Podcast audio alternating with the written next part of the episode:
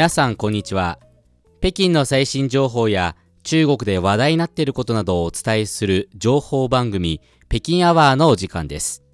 今の中国のありのままの姿を自由気ままにお話ししていきます。案内人は劉英と星和明です。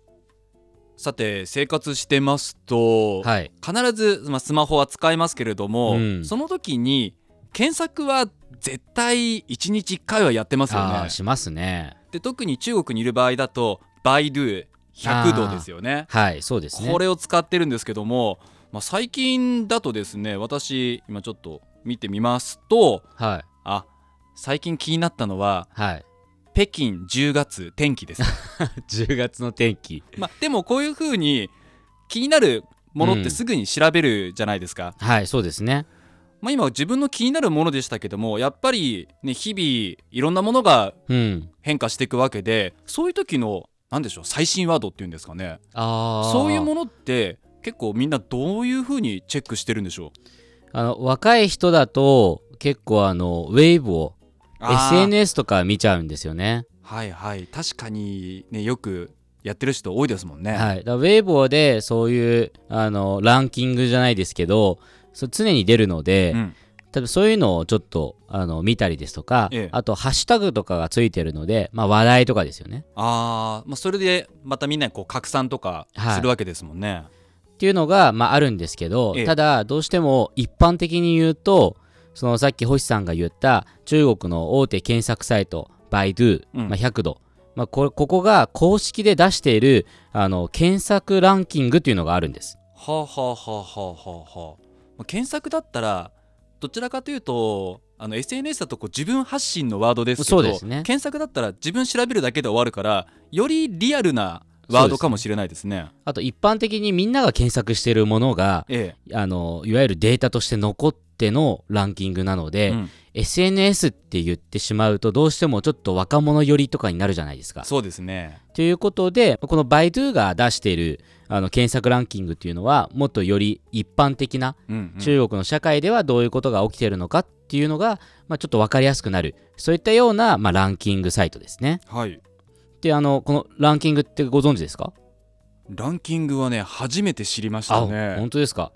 いやー日々使っているのに知らないことは多いですね。結構このバイドゥランキングっていうのは有名なんですよ。ほあのまあ、なぜ有名かと言いますとあのこれはバイドゥが2011年の12月から発表した、まあ、当時は新しい機能なんですけう。ど、えその時に発表した機能なんですねえ。はい。なので今に至るまでまあ大体78年ぐらいっていう感じですね。まあそれだけでもかなりのデータ量ですよね。はい、であの当時はこの中国の人民大学というあのすごい名門校とええ一緒に連携して検索ワードの統計データからその年のキーワードを発表しました。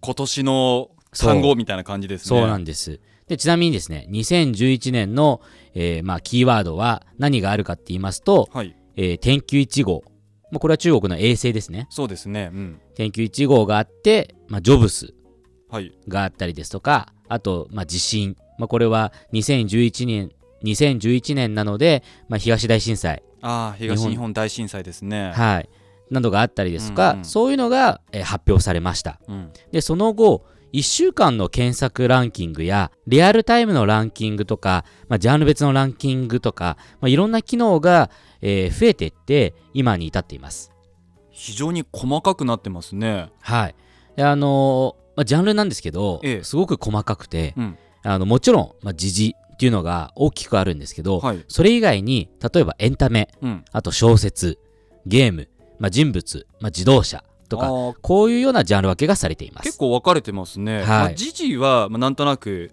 その時の、まあ、ニュースであったりとか、事件であったりとかだと思うんですけれども、はい。エンタメって少し広いですよね。はい、そうあの名前は広いんですけどただ大体そのランキングでえあの示されているのは一つは番組名うんあの例えば、まあ、ラジオもそうなんですけどラジオテレビの番組名、うん。ドラマの名前ですとかあと映画の名前タイトル。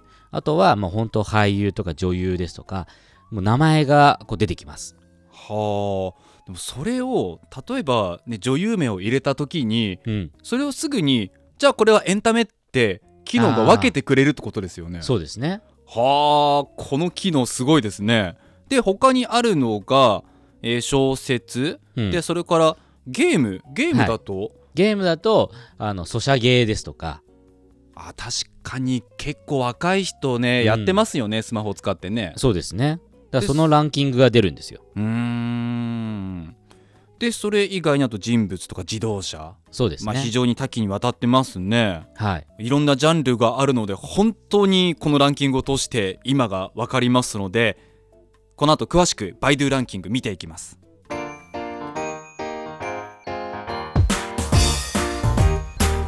お聞きの放送は北京放送中国国際放送局です。今の中国のありのままの姿について自由気ままにお話をする情報番組北京アワーです。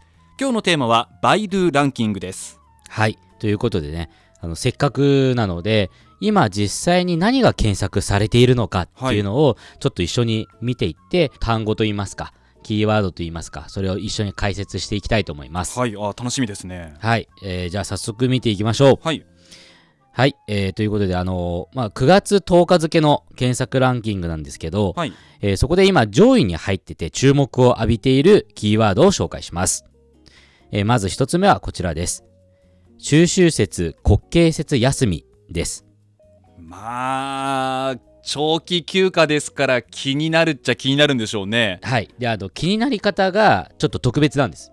まあ、2つの休みくっついてますもんね中秋節と国慶節、はい。なんでこの2つの休みなのかっていう話なんですけど、ええそもそも中秋節って大体9月なんですよ。うんうん9月の半ば、9月の後半、まあ遅い時で言うと、まあ10月みたいな。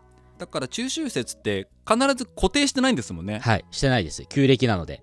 で、えっと、そういうのもあって、中国で言うと建国記念日、これ10月の1日なんですけど、はいこの10月1日から始まる7連休の国慶節と中秋節、まあ、これは今3日間の休日なんですが、これをいかにしてくっつけてうん長期連休を取ろうかということが話題として上がってて、検索ランキングで上位に引っかかってるんですね。それはその中秋節と国慶節の、まあ、間それをどううまく埋めたら長く取れるかっていうことですね。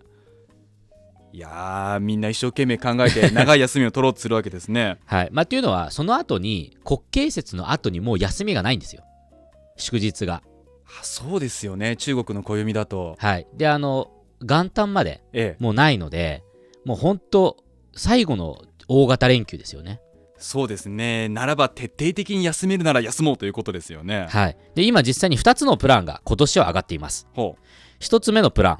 まあ、これは、中秋節プラス、まあ、有給を6日間ううん取って、あとは国慶節につなげて、トータルで言うと16日間の休みを取るというプランです。2週間以上。これはだからうまく利用してますよね。ええ中秋節、え間取って、そして国慶節っていう。はいこれがまあ一つのプランで、もう一つのプランが、まあ、国慶節プラス有給で5日間取って、で、そこにまた週末をぶつけて、えー最終的に14日間の、まあ、休みにつなげるという方法です。あーなるほど2つ目の方は中秋節はあえて外すということですね。そうです。だから2回楽しむみたいな。はあなんでしょうこの2つのプランねもしうまく取れたらもっとこの2つつなげられるんじゃないですかね まあそうですね。有給の数にもよりますけどね。そうですね これ以上休んじゃうとあれですよね。会社に戻りづらいですよね。そうなるとね16日と14日はい。だから、まあ、20日以上は休むことになっちゃうのではい。いやーさすがにそれは厳しいですね、まあ、とはいえこうやってみんなどうやったら一番いいかっていうのを調べてでさらにそれに対してまたコメントとかもあるわけですよねきっとこれがいいっていうので、そうなんですね。といったように、まあ、こういったような単語が今、ランキングとしてすごく上位に来ています。うんまあそれだけ休みに大注目ということが分かりますねはい。それでは、じゃあ次を見ていきましょう。はいえー次のキーワードは、次世代地下鉄車両が発表です。ほう次世代地下鉄車両はい。で、これはどういうことかと言いますと、9月の7日に、長春で、機動交通博覧会というものが開かれました。はいで、そこで次世代の地下鉄車両というものが公開されて、あんまりにもデザインがスタイリッシュで、で、あの、機能面でもすごく豊富なんですよ。あの Wi-Fi が備えてあるですとか、まあ、特別素材があるですとか、AI が使われているですとか、いろいろ詰まっているので、非常にネット上でかっこいいとか、写真とかの検索が今流行ってます。はいで今私たち手元にその、はいね、ネットの写真があるんですけどもあまずこの車体があ形が未来ですね。そうですね。なんでしょう？あのあのー宇宙飛行船の、あの、コクピットじゃないですけど、なんかそれっぽいみたいな書き込みとかがあって、確かにその宇宙船っぽいです。宇宙船っぽい。それですよ。でまたね前の先頭車両のところ、まあ、運転席なんですけども結構大きく、うんそのガラス部分があるからより開放的な雰囲気ありますねはい。それでもう一つ話題になっているのが、実はあのガラスですね。車両のガラスが、今回はいわゆるその OLED っていうそのディスプレイが使われてまして、そこにいろんな、えーまあ、ニュースですとか映像ですとか、それが出ます。日本で言うと電車の上の部分であのいろんな情報出るじゃないですか。ありますねあれがだからもうガラスに映るんですよ。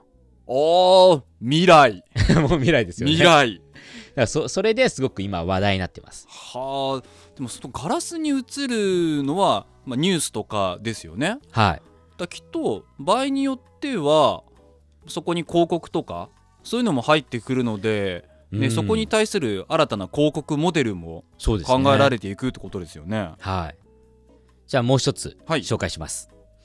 えーそしてもう一つのキーワードが、ジャック・マーが退職して教育界へ転身です。これはここ数日の、まあ、ホットな話題といいますか、うん、大きなニュースですよね。これに関してはね私たち CRI のニュースでも、まあ、出しているんですけれども、はい。まあ確かにこれだけ中国で影響力のあるアリババの創業者ですからビッグニュースですよね。はい、そうですね。あの、9月10日、まあ、自身の54歳の誕生日にあたる日に、後継者戦略っていうのを発表しまして、まあ、国内外で衝撃が走りました。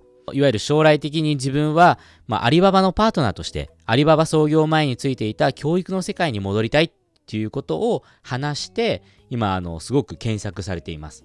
これからどうなるんだろうとか、何をやっていくんだろうっていうことで、今、検索がどんどんどんどんされて、まあ、ランキングでもどんどんどんどん上位に上がってきてます。うんまあ、その発表したってことに対しても大注目ということなんですよね。はいまあ、ただこうニュースで扱ったんですけどもジャック・マー自身は来年ですねそうです。来年正式にはい。引退次に譲るってことですけどもはい。でもこれ次教育の世界にう行っん。たら、またそのジャック・マーがやったことに対して検索ワードが増えるんじゃないですかジャック・マー、ね新しいことに挑戦みたいなそうですね。